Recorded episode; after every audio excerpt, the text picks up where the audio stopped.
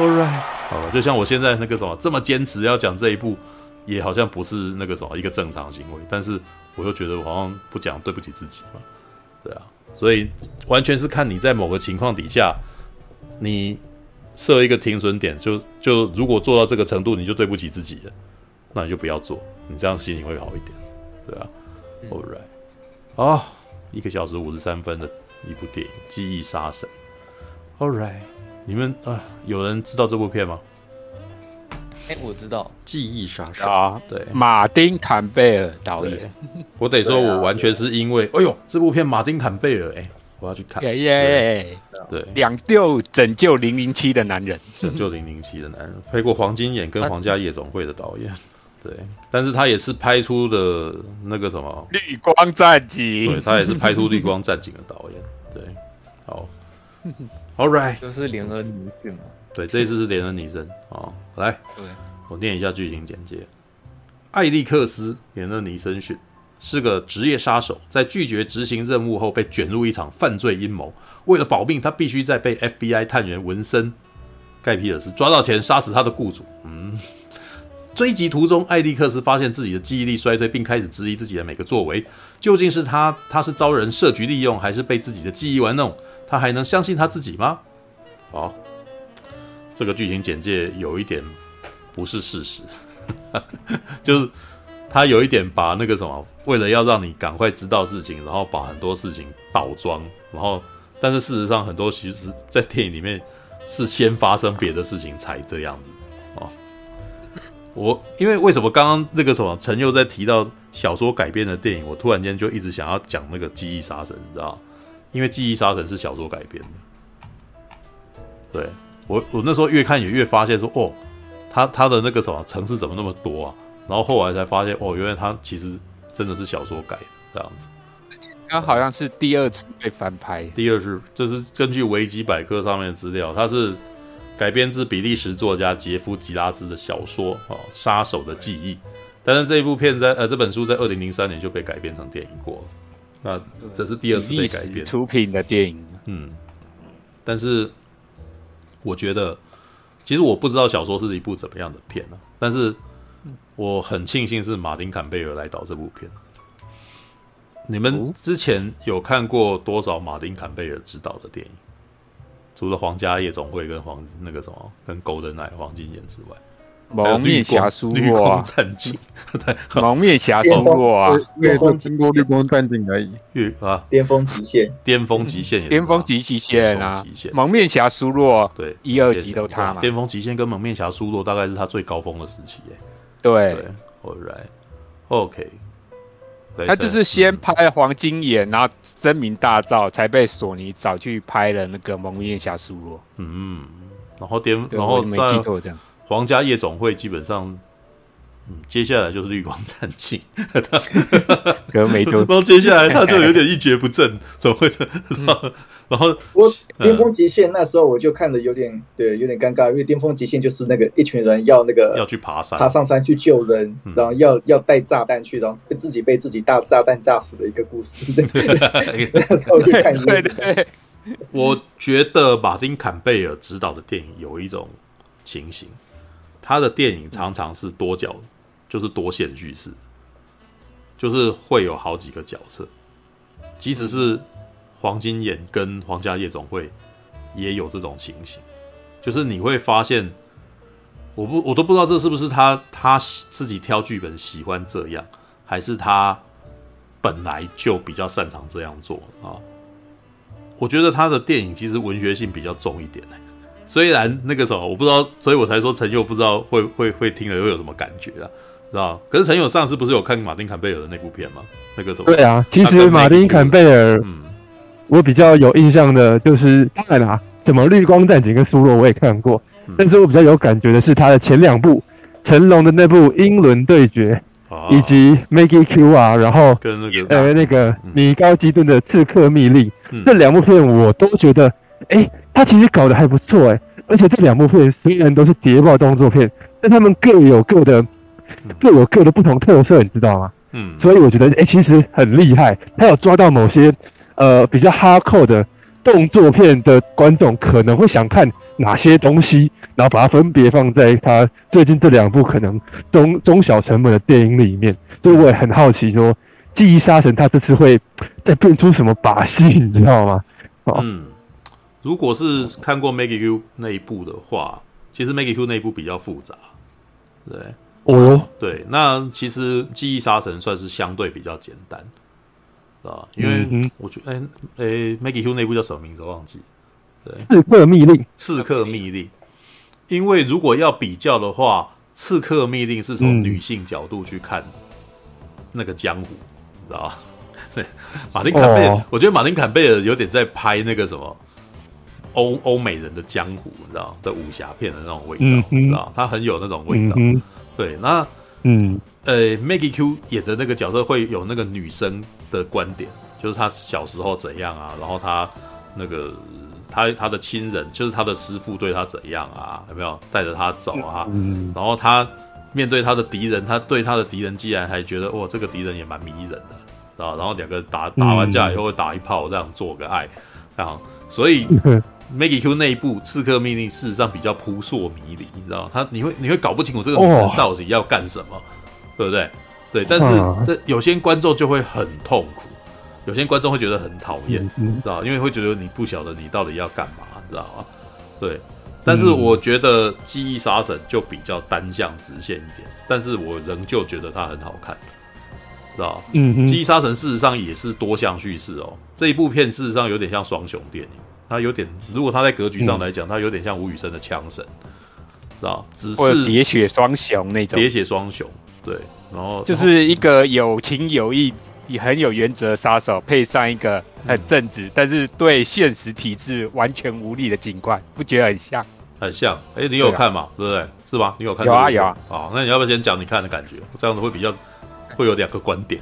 对，两 个观点。对，我是觉得这部就、嗯、他以坎贝，呃、欸，马丁坎贝尔来讲，我算他正常能量发挥。但是我觉得一开始我看这部片的时候，一一开始他。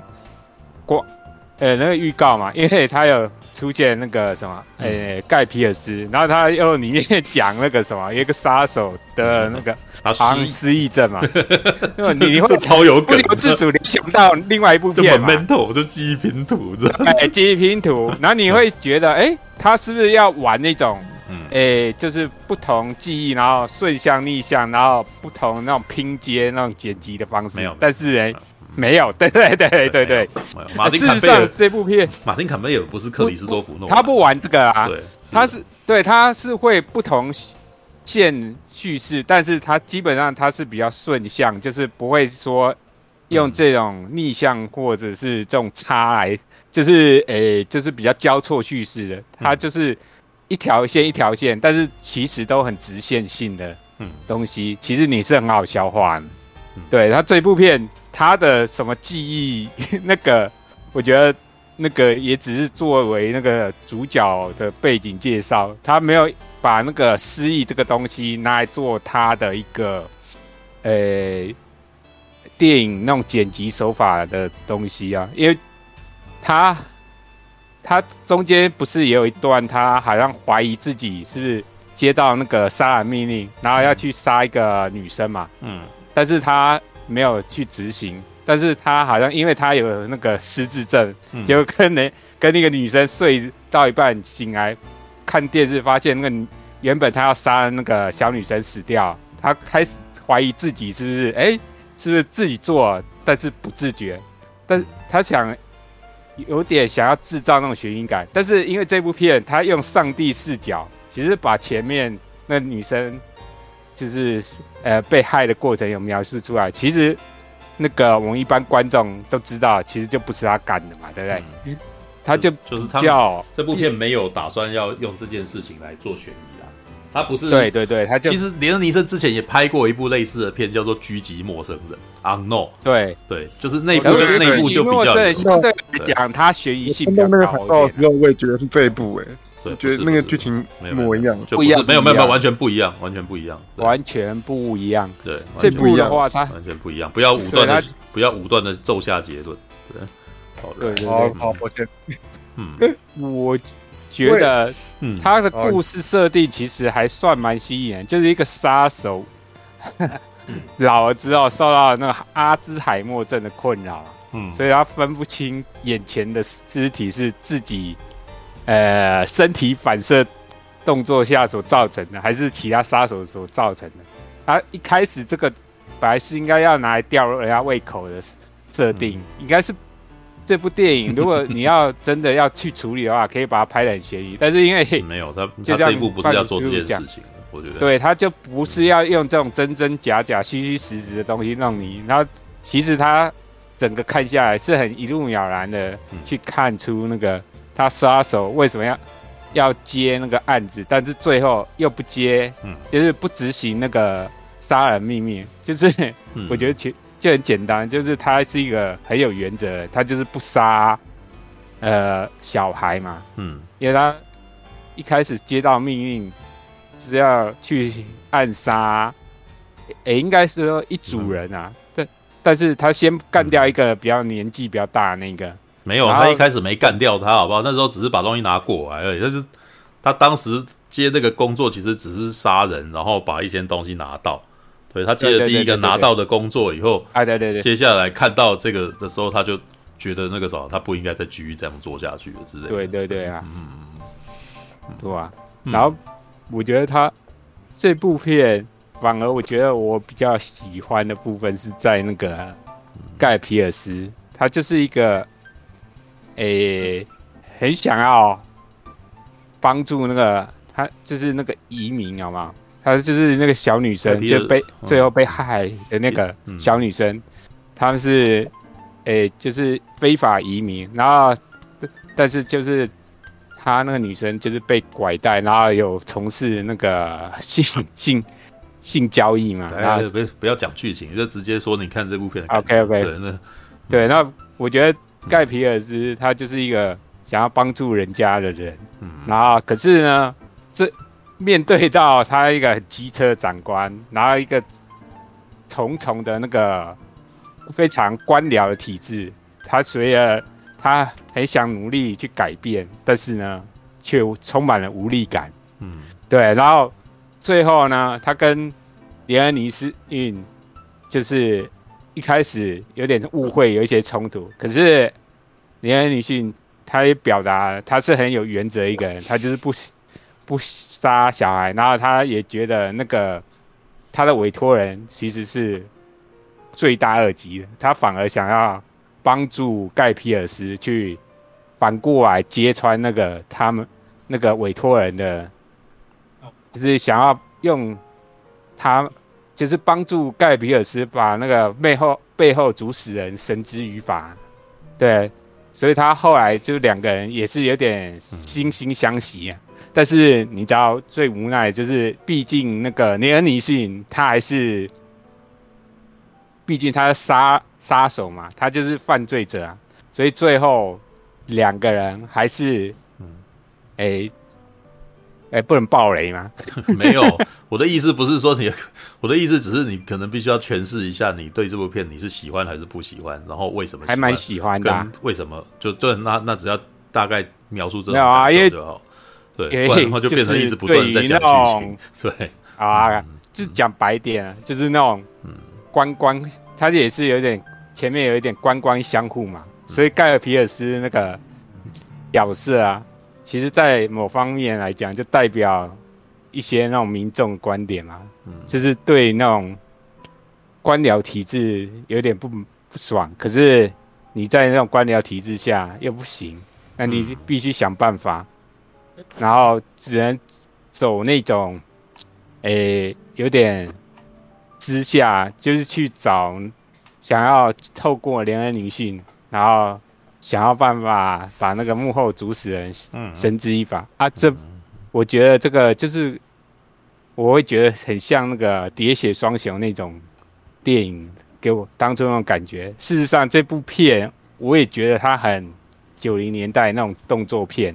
嗯。的感觉啊，我觉得他是他的其实我觉得他还蛮像港片，他甚至也有一点像，他甚至也有点像《无间道》那种感觉，对，就是对，对啊，就是两个 两个人，但是两个人身边，我觉得这部片的厉害之处是，他旁边的人都的角色的个性都很活。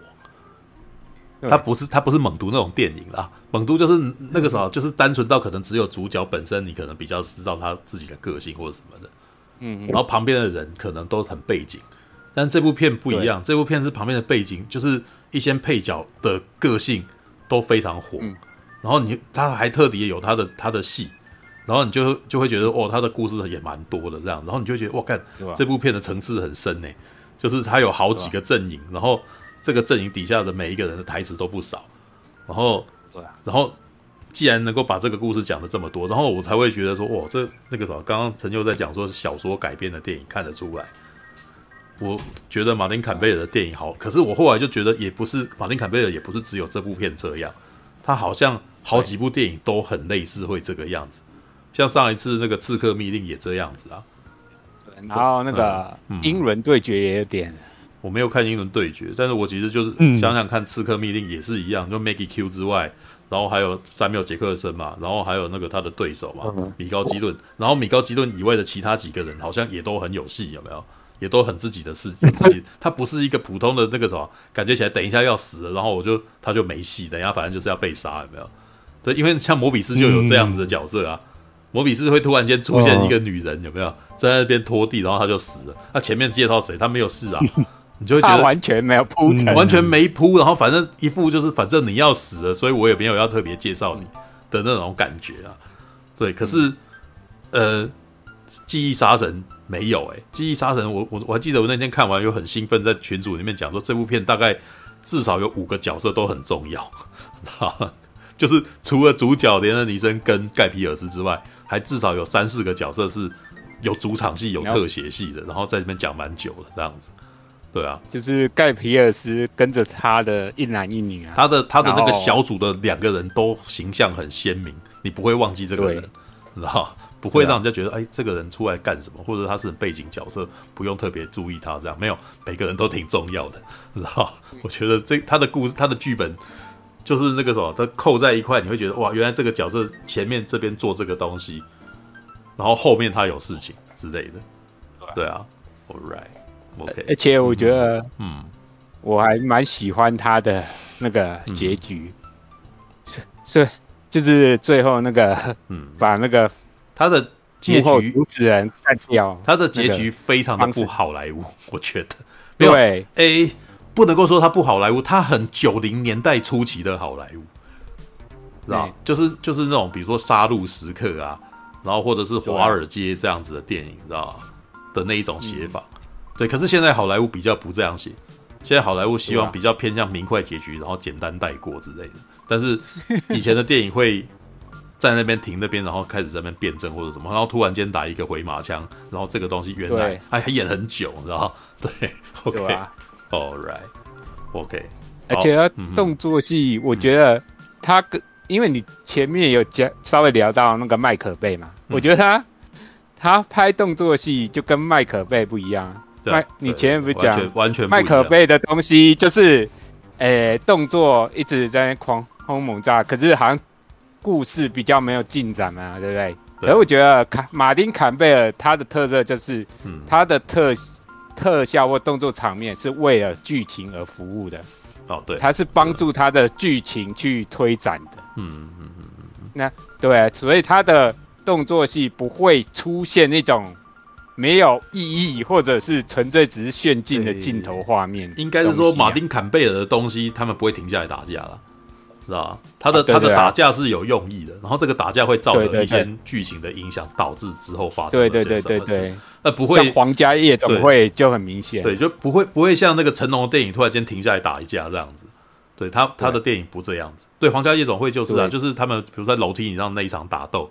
有没有？就是那个诶，零零七打了，就是跟那个人打，打完了以后，旁边的女孩子受到的影响有没有？然后结果回去以后，然后那个女孩子蹲在那个啥，在浴室里面发瑟瑟发抖，然后这时候男生就过去搂着她，然后这时候两个人突然开始产生情感上面的连结之类的。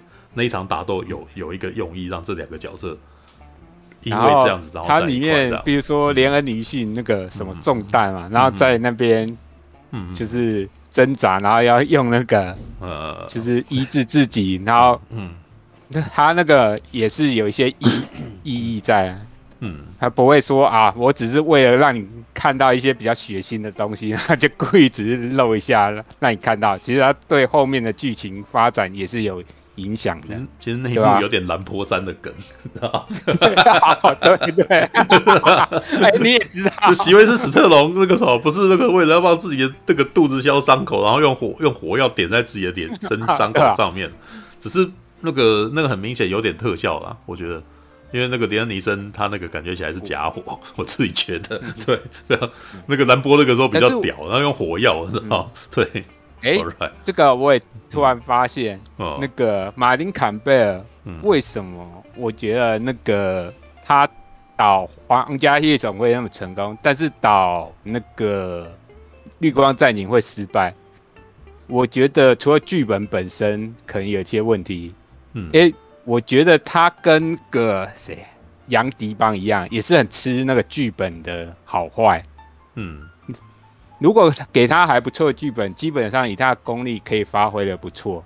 嗯，对，因为他不是自己写剧本的，变成他有一个好的脚本，会有一个好的编剧跟他搭档。而且我觉得马丁坎贝尔他绿光战警失败，还有一个重要的原因就是他拍动作戏。其实他不擅长用 CG，他比较适合用实景特效的东西。嗯嗯嗯嗯，像那个绿光战警，他大家会觉得被批评，就是他的 CG 动画感觉就是缺乏一种质感。嗯，就是他其实，诶、欸，他的成本也不低呀、啊，可是你做出来的他 CG 的感觉就，嗯，诶、欸。很逼呀、啊，我不晓得，可能就是他本身就不是擅长用。马丁坎贝尔自己导东西就比较逼，我自己觉得。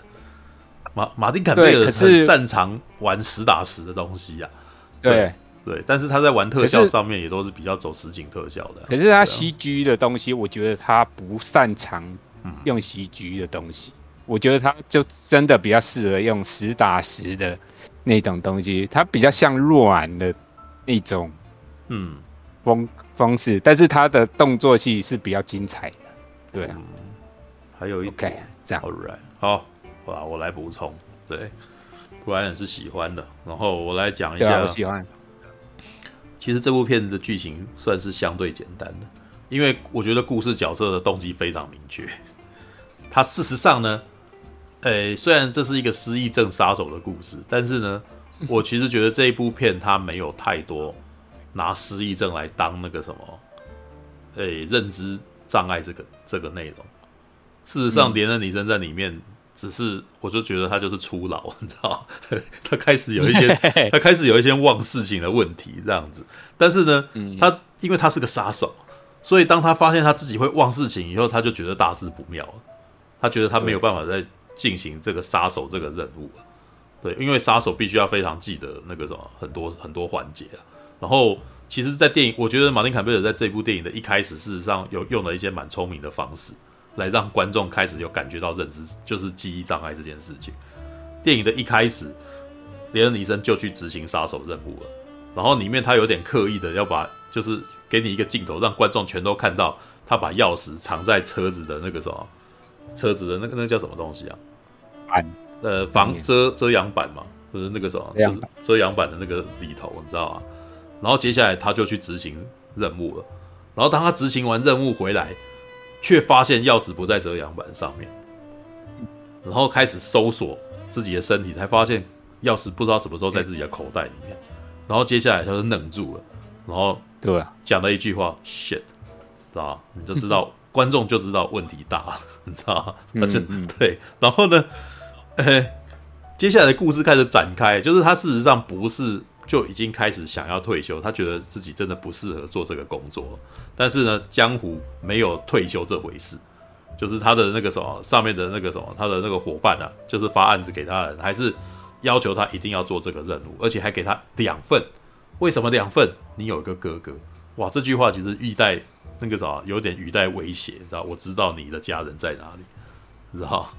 对，然后接下来就有一幕，就是他去看他哥哥，原来他哥哥已经。比他年纪还大，然后已经得了阿兹海默症，在那边人都不记得了这样子。可是你从这个内容里面，嗯，暗示嘛，当然也是暗示啊，对他可能也有家族的那个遗传病，然后导致他也开始要进入这个状态了。对，但是那一幕你可以，其实那一幕也是在建建立他的角色关系。事实上，他在这世界上关心的人可能只有他哥哥。对，但是电影继续往下跑，就会发现说，连恩尼森所演的这个角色开始去思考自己的人生。定位是什么了？因为你已经那个时候，你的人生你已经快要忘记很多事情了嘛，对不对？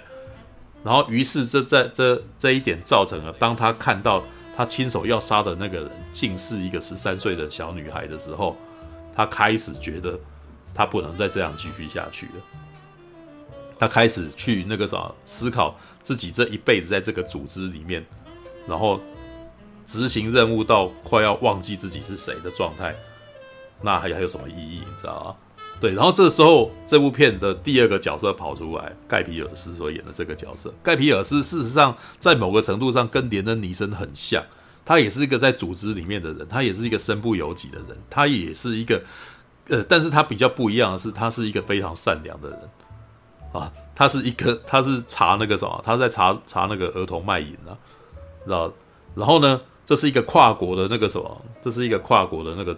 的那个什么卧底行动，然后就是要抓，然后就是墨西哥那边有出人，然后美国这边也有出人，然后呢，当他要那个，其实他的第一第一场戏，盖皮尔斯演的还蛮可爱的，是一个他一开始就去就去那个什么当卧底，你知道，他等于是在装自己是嫖客啊，对，对他把自己装的是嫖客，然后呃打算要去套情报，但是你可以从这一场戏就可以发现，盖皮尔斯非常不擅长做这件事情。他在里面还特别有一段那个什么，那个那个呃，那个车夫知道，应该是车夫吗？还是劳保知道？就是跑过来，然后就演得到，我看到你就知道这个人知道自己的欲望是什么。然后我那时候还想说他在说什么，你知道吗？对，讲得好莫测高深。原来到最后只是他的欲望是什么？只是说他想要嫖十三岁的小女生这样子。然后盖皮尔斯在那边手足无措，然后拿拿最后把车票钞票拿给那个什么，拿给那个老鸨，然后那个时候等到进去以后，甚至连对女孩子讲话，对那个小女生讲话也都很很害羞啊。对，但是直到那个他的那个胸口的那个麦克风被人家发被那个小女生发现以后，那个小女生冲出去跟那个老鸨讲说：“爸爸，那个什么，这个人有装麦克风。”然后原来那个老鸨是他的爸爸，这个爸爸在拿他的女儿卖淫。等一下。女生才叫老鸨，男的话我们会公啊，讲龟公或马夫。啊，马夫龟公，对，这种，然后于是这个故事突然间这这一场那个卧底就急转直下，然后变成那个这个男生开始竟然抓住自己的女人，然后那个什么要要杀死自己的女人，好让好让自己保命，知道？然后这一群警察全部围了上来。然后盖皮尔斯就是要求他说，就是一直要说服他说，你拜托你冷静一下，你这不是你想要的，这是你女儿啊什么的。然后接下来就出现了盖皮尔斯在这部这部电影里面唯一的一场动作戏，知道吗？然后凯马丁凯贝尔还特地用慢镜慢动作镜头来看这场戏，你知道吗？他扑向这个人，然后这个人被他扑出了外面，你知道？然后两个人就直接直接坠落在楼底，这样。那是一场慢镜头，然后打破，然后摔到车子底上，这样子。这是盖皮尔斯唯一的一场动作戏，知道？对，都而且用慢镜头，我真的觉得有点有趣，因为连恩尼森的部分都没有慢镜头，只有盖皮尔斯的部分是一场慢动作镜头摔进来，这样啪这样下来。对，然后盖皮尔斯也是一个倒霉王百兵卫，只要凡是被他碰过的人都死掉，知道？我就觉得后来觉得这剧本有点好，有点可爱，知道？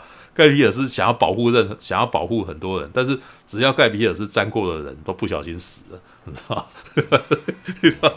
对，他也是个，他也是那个啥，虽然他是保护人的人，但是他常常不小心把人弄死，知道？好，然后这边他遇到的挫折就是，他是在组织里面查查那个什么，想要把把想要把最后幕后的那个黑手最大的集团那个人揪出来，但是呢，他不小心把他卧底的这个想要查查追了很多年的这个人弄死了。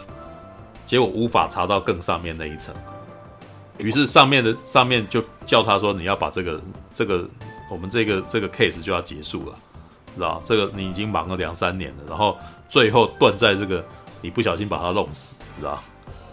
把这个可能是最关键的证人，他可能知道幕后的黑手是谁，结果你把他弄死，那个什么，我我我命令你把那个什么把这个案子把它关掉。然后他那时候就真的是超爆超超沮丧的，为什么？然后旁边因为他还有跟他一起合作从墨西哥过来人，然后那个墨西哥警察就很生气说，我们在墨西哥都找得到很多人，不知道为什么在美国我就是找不到任何一个人这样子，是不是你们有问题呀？然后然后对方就开始有点生气，你知道吗？说你说什么？然 后对，然后这个时候盖皮尔斯在那边想想尽办法说，我们还有最后一个希望，最后一个希望是这个小女生。这个小女生如果愿意讲的话，我们我们就有机会这样子。但是呢，那个小女生不愿意讲。好，就在这个时候呢，马丁凯贝尔那个什么，他把这个两个人这两条线开始做交汇了。哦，我们连恩尼森开始，他不是在最在接他的这个这个任务嘛？他所接到的任务就是要去做两件事，一件事情，但是事实上他几乎不知道他自己要干嘛。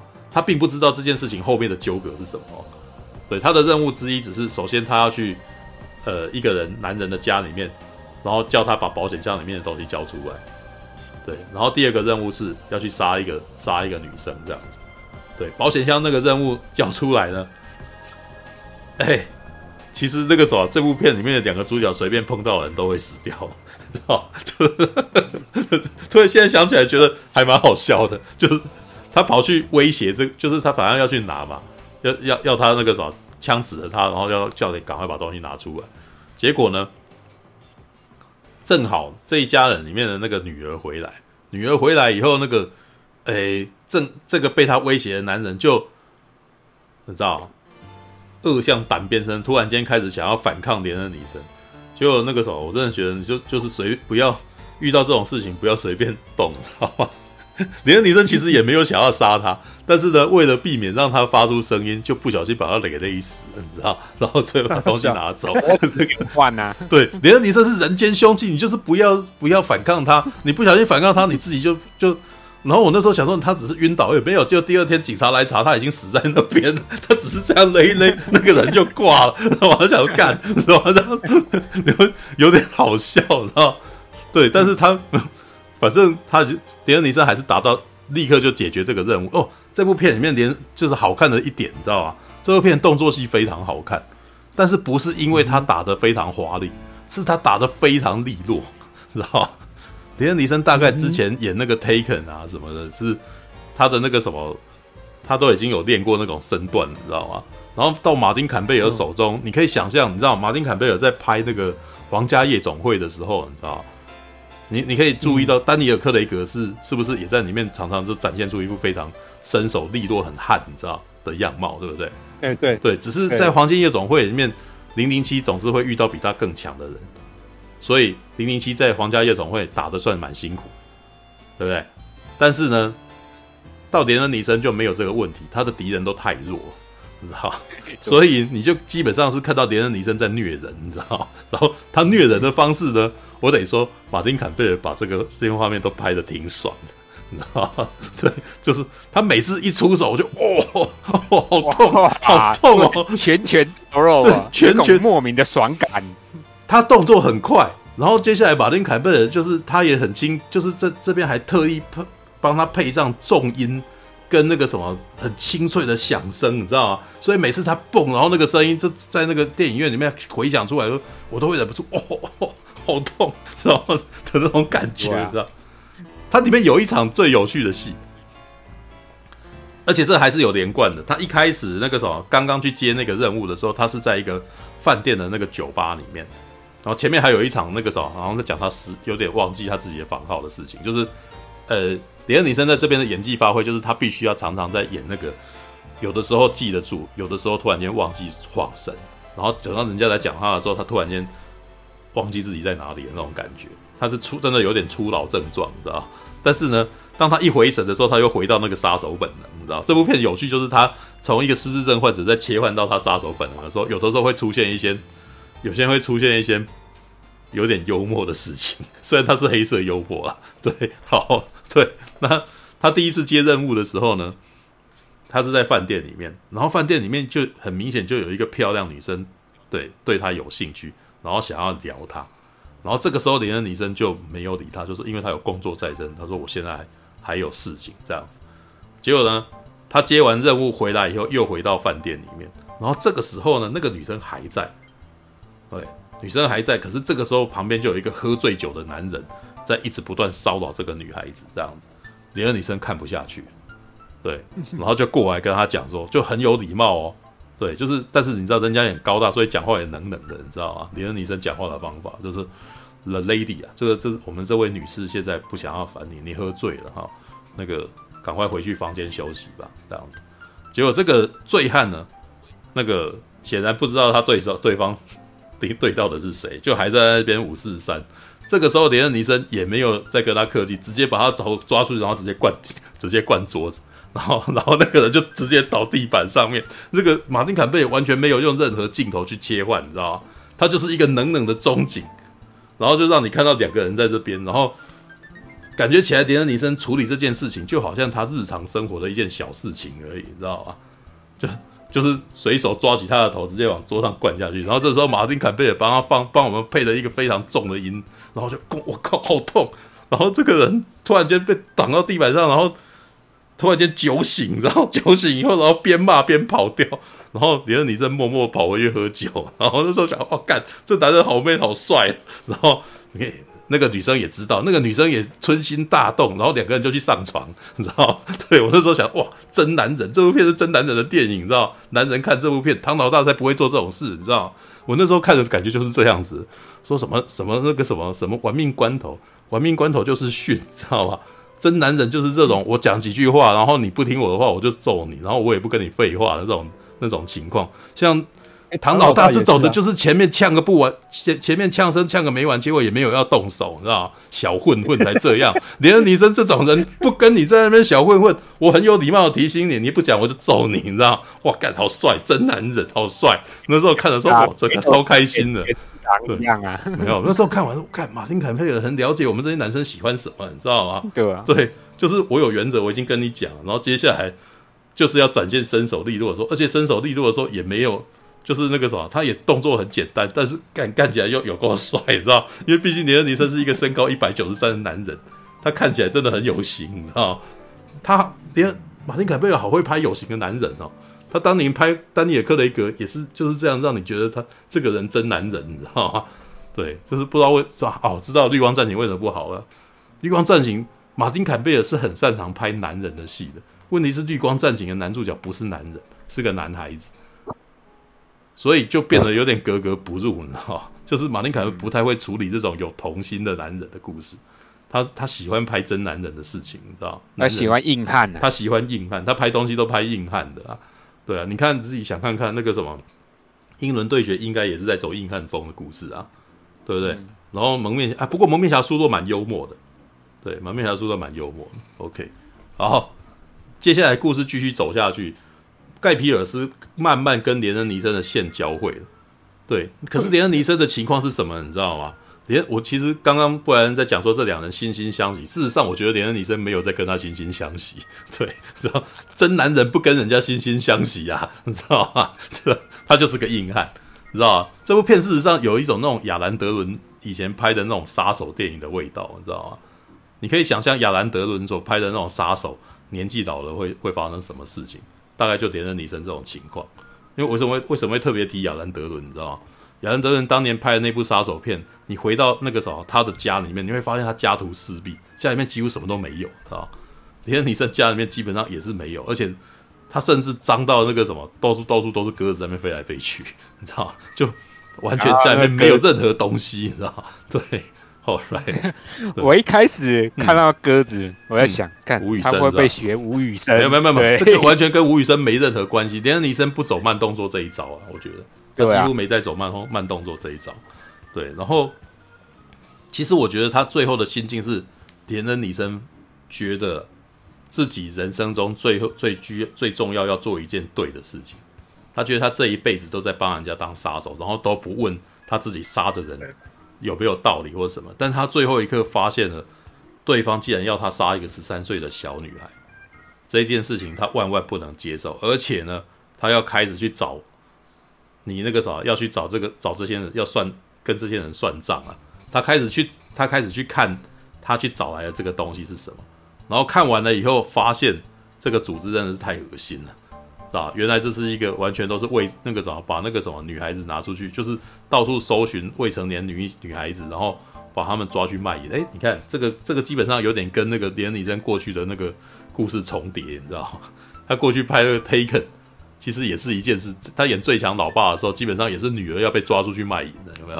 然后他一定要保护他家女儿，但是他这一次是一个单身男子，然后到老，然后发现了那个什么一个小女孩，然后甚至背后有千千万万个小女生都要被这个组织抓去哦卖淫，然后他开始决定用自己的方法来处理事情，对，然后另外一边会常常是盖皮尔斯在那边找不到。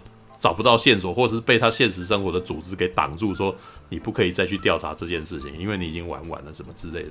但连恩尼森自己孑然一身就没有这个问题，然后他的问题就是自己完全私刑处理这些人，你知道吗？然后接下来就看到各种各种很爽的画面，知道吗？就就是只要是连恩尼森的部分，你都可以看到超娱乐。基本上就是今天他开始决定要杀这个人，他就杀了这个人，然后这个人。基本上完全没有抵抗的能力，而且不是所谓的看到他跟他打一番，没有，根本几乎没有，根本来不及有这个机会，你知道吗？往往是这个人躺在那边，然后想要嫖妓，然后连恩尼森就走进来，直接把枕头拿上去，直接给他一枪，立刻就走人了。然后我想，我干，也是不是他也太快了吧？就是太利落，利落到我跟我觉得根本就没有机会去反抗，甚至那个人都不知道自己是怎么死的，你知道？对，他在里面好多好多场暗杀戏。都完全展现出一个专业杀手的那个规格规则，你知道吗？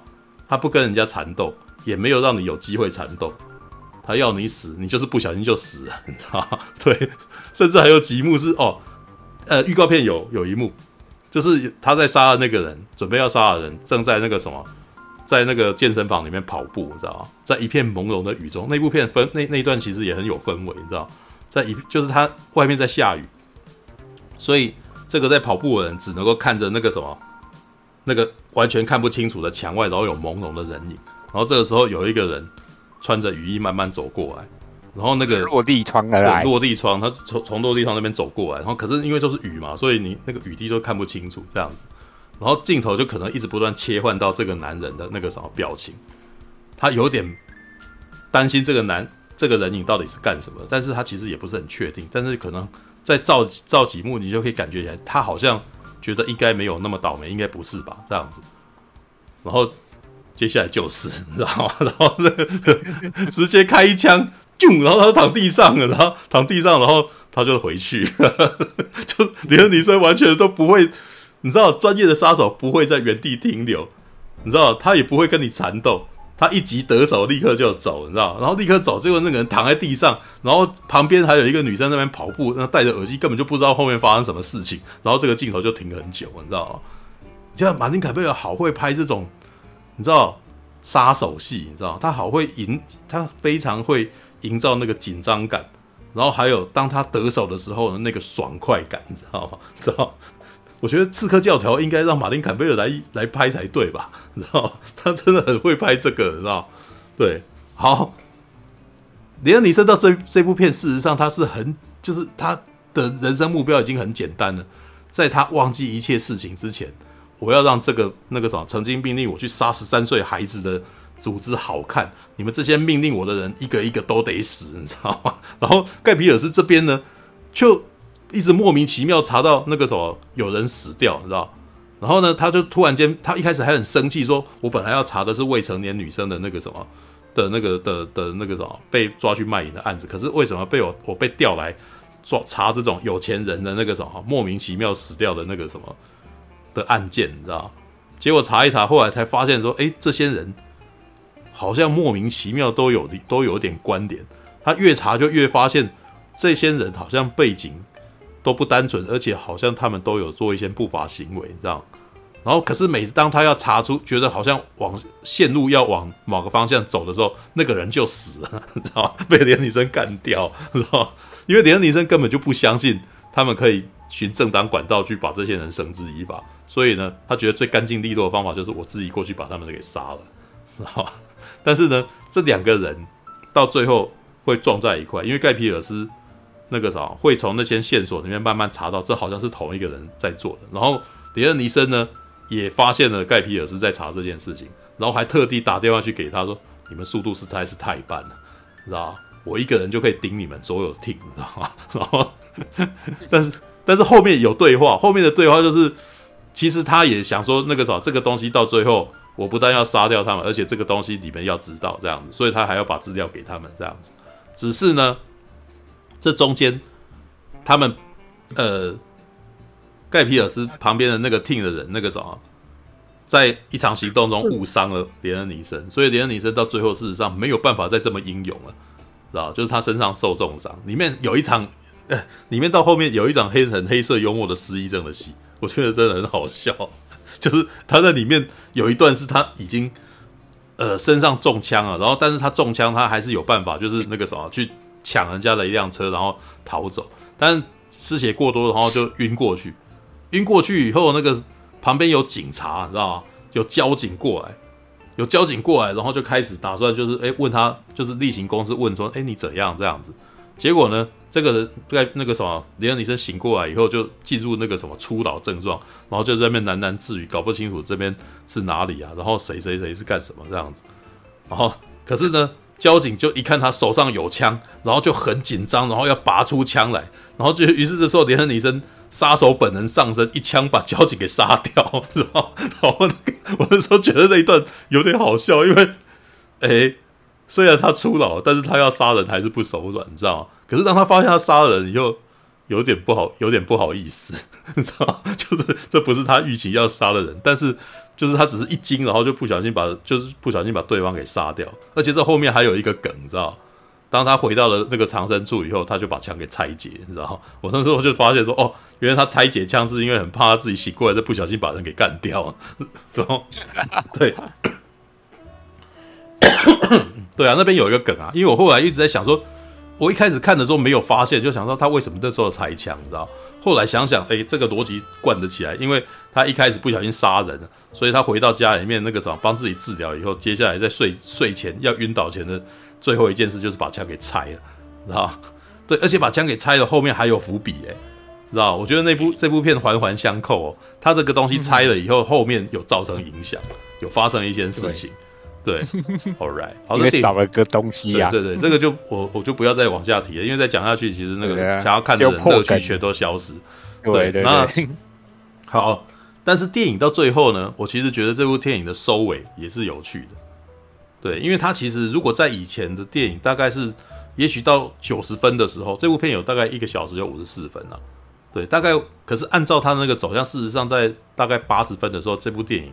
一个小时，哎，不是不是，一个小时不是哦，一个小时四十分左右的时候，这部电影就可以结束了，那差不多了，已经因为因因为已经已经那个什么走向，呃，应该是说线索已经明了，好，然后哎，盖皮尔斯也拿到他该拿的东西了，然后所以如果按照一般的电影，可能会在这边就结掉，但是呢，马丁后面还强对对，马丁坎贝尔很显然他想要贯彻这部电影他想要讲的事情。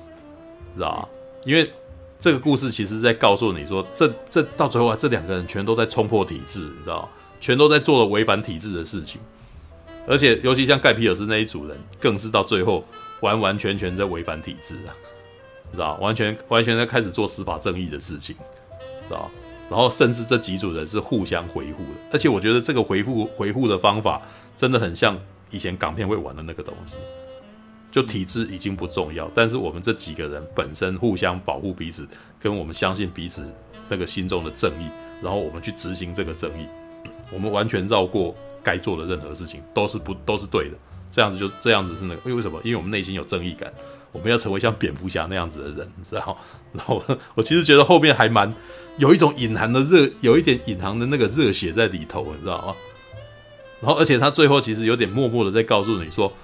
呃，我们都是同路人，我们都有同样的同样的正义感。虽然你是你是杀手，我是警察，但是呢，这都不重要。对，因为我身为警察，我也没有办法靠着那个什么法治来让那个什么坏人啊，这就这部片里面的坏人，就真的只是一个赤裸的坏人而已。对，就是我也没有办法让真正犯了罪的人那个什么得到应有的报应。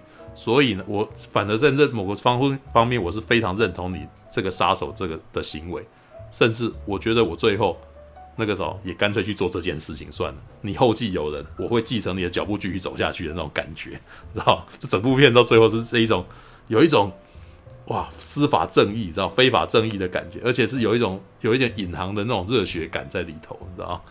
这部片蛮好看，结局有点大快人心。对，就是硬汉片，你知道，这完全是硬汉片，就是真男人跟真男人碰面的故事，你知道吗？对，但是那个连恩尼森是那个什么，是我觉得连恩尼森真的很会拍这种东西，你知道吗？对啊，就是他一他一直以来拍了好几部片，都是走那种黑色暴力犯罪电影。对，而且我觉得他诠释的真的蛮不错的，而且我还蛮开心，他不会因为他的那个什么在。影坛的身份，然后不再去接这些东西。对，事实上，我觉得他其实可以不接这些东西，但是我觉得他还是一直不断的那个什么喜欢拍这个，你知道？而且我觉得啊，马丁·坎贝尔这个人，他拍的东西基本上真的是非常娱乐的电影，知道？他不跟你讲什么哲学，你知道？他也不会停下来在那边角色的那个什么，他的所有的，他的所有的。那个，比如说他找了很厉害的演员，然后这个演员发挥他的演技，全部都是为了推动一个故事剧情而存在。对，他就是一个很爱讲故事的人，然后这个故事也被他讲得很好看。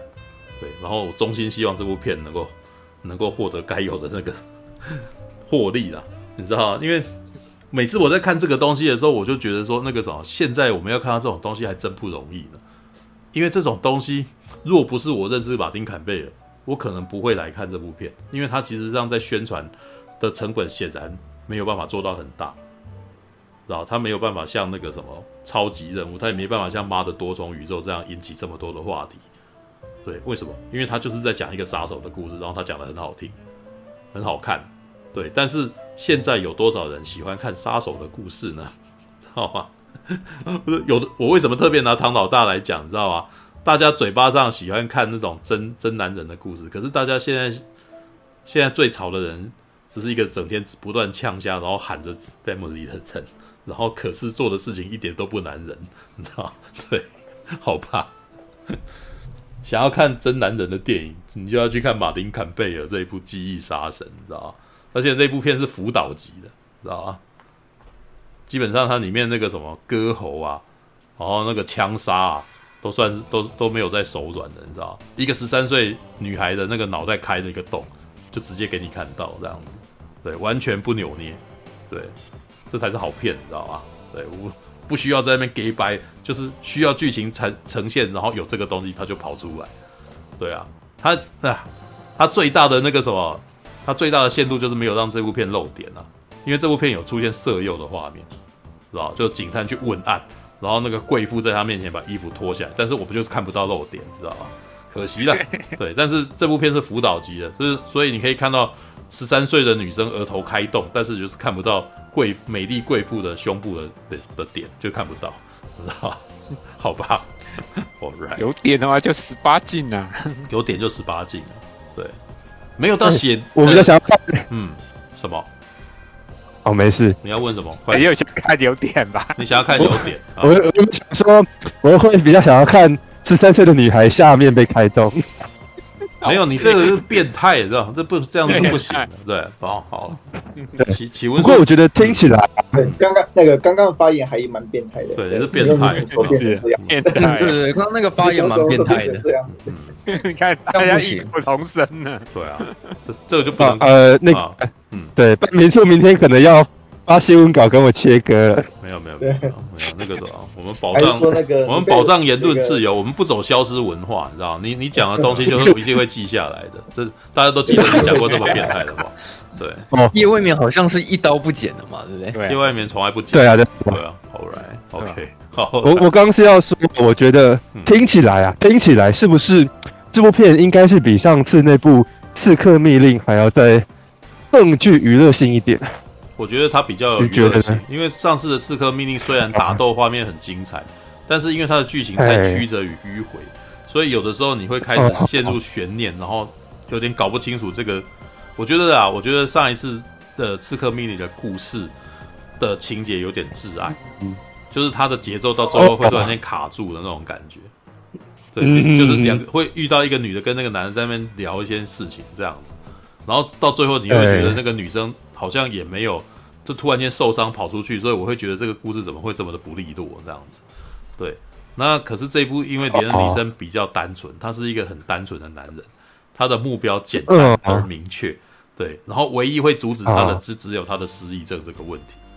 对，所以有的时候会出现一些问题，就是他忘记自己要干嘛，知道吗？对，但是当事情发生的时候，就是他他的杀手本能又回来，所以就是所谓的肌肉记忆不会变，你知道吗？对，所以你不要不要不要欺负他那个总会忘记事情，妈的，这个很危险，你知道吗？对，因为他会不小心就开枪把你打死。对，跟极客救援比，我会，呃，我觉得跟极客救援比，他比较干净利落一点。然后极客救援，哎，没有，极客救援的故事很简单，对，但是呢，也比较儿童像，你知道吗？对，马丁坎贝尔的这一部《记忆杀神》比较比较男生啊，比较比较成人向，就是那个他想到的一些事情是比较哇，成人会比较认同的事情。对，All right，哎，你要问什么？对，我也想问问题。哎，你要问什么？呃。就是你，初哥刚刚聊到聊到那个玩命关头嘛，嗯，那个要，如如果我想说，为什么不找那个马丁坎贝尔之类的，拍出比较 man 的感觉啊？没有啊，这个你要去问唐老大呀，冯迪索，他最近不是还在找新导演吗？对，对啊，对啊，对啊，我我看到那个新闻啊，被换掉了。嗯，没有，我觉得可能我，我个人觉得马丁坎贝尔跟那个什么，跟跟跟冯迪索应该不太合。相信应该不一样，对，我觉得，嗯，对，哦，就去他去找麦可贝，还搞不好还比较可能。对，我觉得麦可贝跟冯迪索的风格是比较合，只是呢，他们两个人可能会吵架。对，什么？哦，太太有赌，两个人都互相争主导权。我觉得，呃，麦可贝跟冯迪索都是极为自我中心的人，对吧？他他要导电影，就没有人他要做的事情，没有人可以跟他持反对意见，也不容其他人出意见了。对，所以我觉得在某个情况之下，林义斌会离开，可能真的跟冯迪索他太太强力管控有点关系。对，就是干脆就不玩这个了，就是就是在这个项目里面不能够做自己要要的那个，然后又有冲突，那没关系，你你都你玩就好，没关系，知道？我觉得林一斌有点有点走向这一条路了。对啊，对，玩命关头也算是林一斌的那个亲儿子之一对，对，必须要牺牲自己的亲儿子，那一定是有有很糟糕的情况出现，才必须要做这样。对，而且他是开拍之后离开，这件事情其实还蛮可怕的，你知道？对对，不要可惜哦。没有，因为这样做有点可能有点违约哦，他可能是违约的情况哦。对啊。对啊，对，你已经开拍了。哦、对啊，这这可能有违约的问题存在哦。对啊，过去好像很少开拍，然后突然突然没有。之前他有一次是那个韩索罗了，但是韩索罗看起来是被被开除啊。对，韩索罗可能嗯，对，嗯嗯嗯，对啊，就换成那个朗霍华变朗霍华。其实对，其实好莱坞三不五时都都会换人的，对，把那个。但是有些导演那个没有。导演离开，导演离开主创项目时有所闻，但是我很少听到在拍刚拍然后就走了。你知道，这是第一次，这是第一次听到。因为很多时候导演离开，很多时候是在前置的时候就离开了，知道吗？就在开拍前。那像这种开拍之后几天，然后他说他跑掉，这个这个我几乎没听说过。对，嗯，奇异博士，奇异博士怎么了？奇异博士第第一集的导演跟第二集就不一样了。没有，但是那个没有中途换掉啊。他没有一开始说要演，然后后来说不要啊。没有，这不是啊。他在前置作业就已经确定。如果你在前置作业以后就走，其实还算好聚好散的哦。对啊，就是常这种事情很这种事情就很常见。因为那个什么，因为在第一集的时候就已经有说那个导演要拍第二集，就后来被换掉了。嗯。哦，对，查克史奈德的正义联盟，对，算是了。对，但是查克史奈德是。拍他是都拍完了，在剪的时候跑掉了，知道吗？对，但是这也蛮家里有一些状况，但但是这个也蛮严重的啦，这个这个也是很严重的事情。我觉得在后置的时候跑掉，其实也也是蛮严重的，也是超严重的事情。因为你等于是你拍完了以后，到最后剪，你把剪接权全部给了别人，这对导演来说超级痛的，好不好？对啊。不过，嗯，就好莱坞的历史，那个有很多导演那，在那个剪接时候其实是没有剪接权的啦，就查克·赛格只是多了一层离开而已的。哎，就像是，是啊，像很多弱势导演，像，像大卫林区，大卫林区甚至就没那个啊。蚁人的导演，我之前听那个蚁人导演在前期就换了，艾德格莱特，一开始艾德格莱特，但是后来他，哎，但是他有，他有，他有。我记得他是没有在他在拍之前他就离开了，他在我记得他是应该在拍之前离开，对，变监制还是什么的，他也是前置期，他也是前置就走，只是他的一些概念有，他的一些这个什么蚁人里面有一些东西很明显是艾德格莱特留下来的东西，对，就是那种歇斯底里的碎念啊，然后镜头的转换的那种原始初始概念，感觉起来是艾德格莱特会拥有的，会有拥有的风格，对，All right。好吧，我我希望比较常发生的，好像都是演员后来被换掉，好像比较常发生。像之前我是有想到那个雷利斯考特他在拍《金钱世界》的时候，凯文史贝西好像后来有发生一些事情。这就凯文史贝西的已经拍好的画面啊，对啊，对，就全部都都被换掉了。对啊，重新拍他有他的画面。嗯。没有，我我其实觉得蛮厉害，那个在非常短的时间内就处理完了，对，哦，花了一个礼拜就把它补拍完，超厉害的，对啊，All right，好吧，唉，总而言之，好了，我还是我我其实那个什么还是推那个什么记忆杀神，老实说，要不是因为这个礼拜有工作，对我就一直在赶这个东西，然后我其实那个时候很想写评，也很想做影片，但是呢，现在没办法了，所以。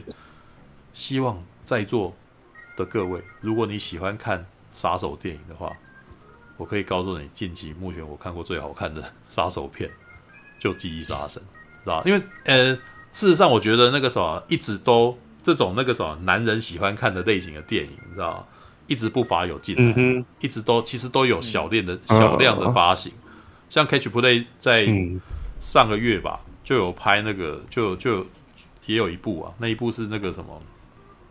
诶、欸，我们那个什么？克里斯潘，对克里斯潘的那那一部片，靠，那叫什么名字？妈，又救命契约，救命契约，哦，救命契，诶、欸，对对对对，救命契约，对，那一部事实上也是好看的，但是呢，比起、哦、比起马丁坎贝尔的功力来讲，那个什么弱太多？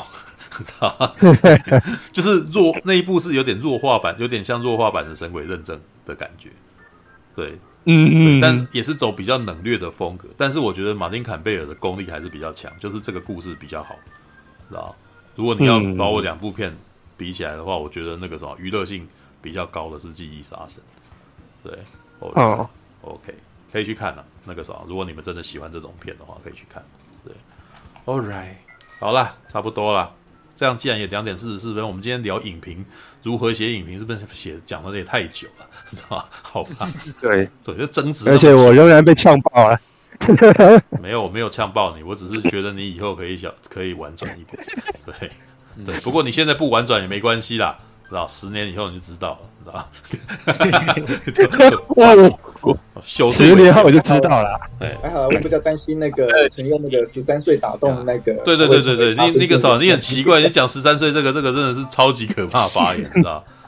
我又没有说用什么打动。对，你是那个我知道，所以你你才不去赚那一千块，因为你你被你怕被人发现你的变态行为是吧？对，你你然后你又怕人家不想要剪掉你这句话，知道？对对对，原汁原味呈现，然后就还变变第二天大飙，你知道吗？陈佑说，靠北，糟糕了，知道吗？呃，一个哎，我们这个台一个有知名影评人想要给十三岁女生打动，一个是知名影评人。会看李宗瑞的偷拍影片，谁不看李宗瑞偷拍影片？我说这你们这些伪君子们在靠北啊！有那个有啊有，我那个新闻那时候正红的时候，那个我有那个耐着好奇心下载看了一下的啊，对啊，有有看过几部啊？就不管是那大侠觉得喜欢吗？还好。还好，就是那一段时间镜头语言吗？不是那一段时间最有趣的是，你都不知道去哪里看，可是所有人都在讨论它的内容，干哦，对啊，对啊，然后说，就就什么什么，谁都已经说不要了，什么之类的，干，什么？你怎么会知道有人说不要？你知道吗？对，干，什么？好悲，好了，好了，好了，All right，好了，时间也不早了，我要去睡觉，再不睡觉不行啊。好了，晚安了，各位，下个礼拜再见。拜拜，拜拜，拜拜。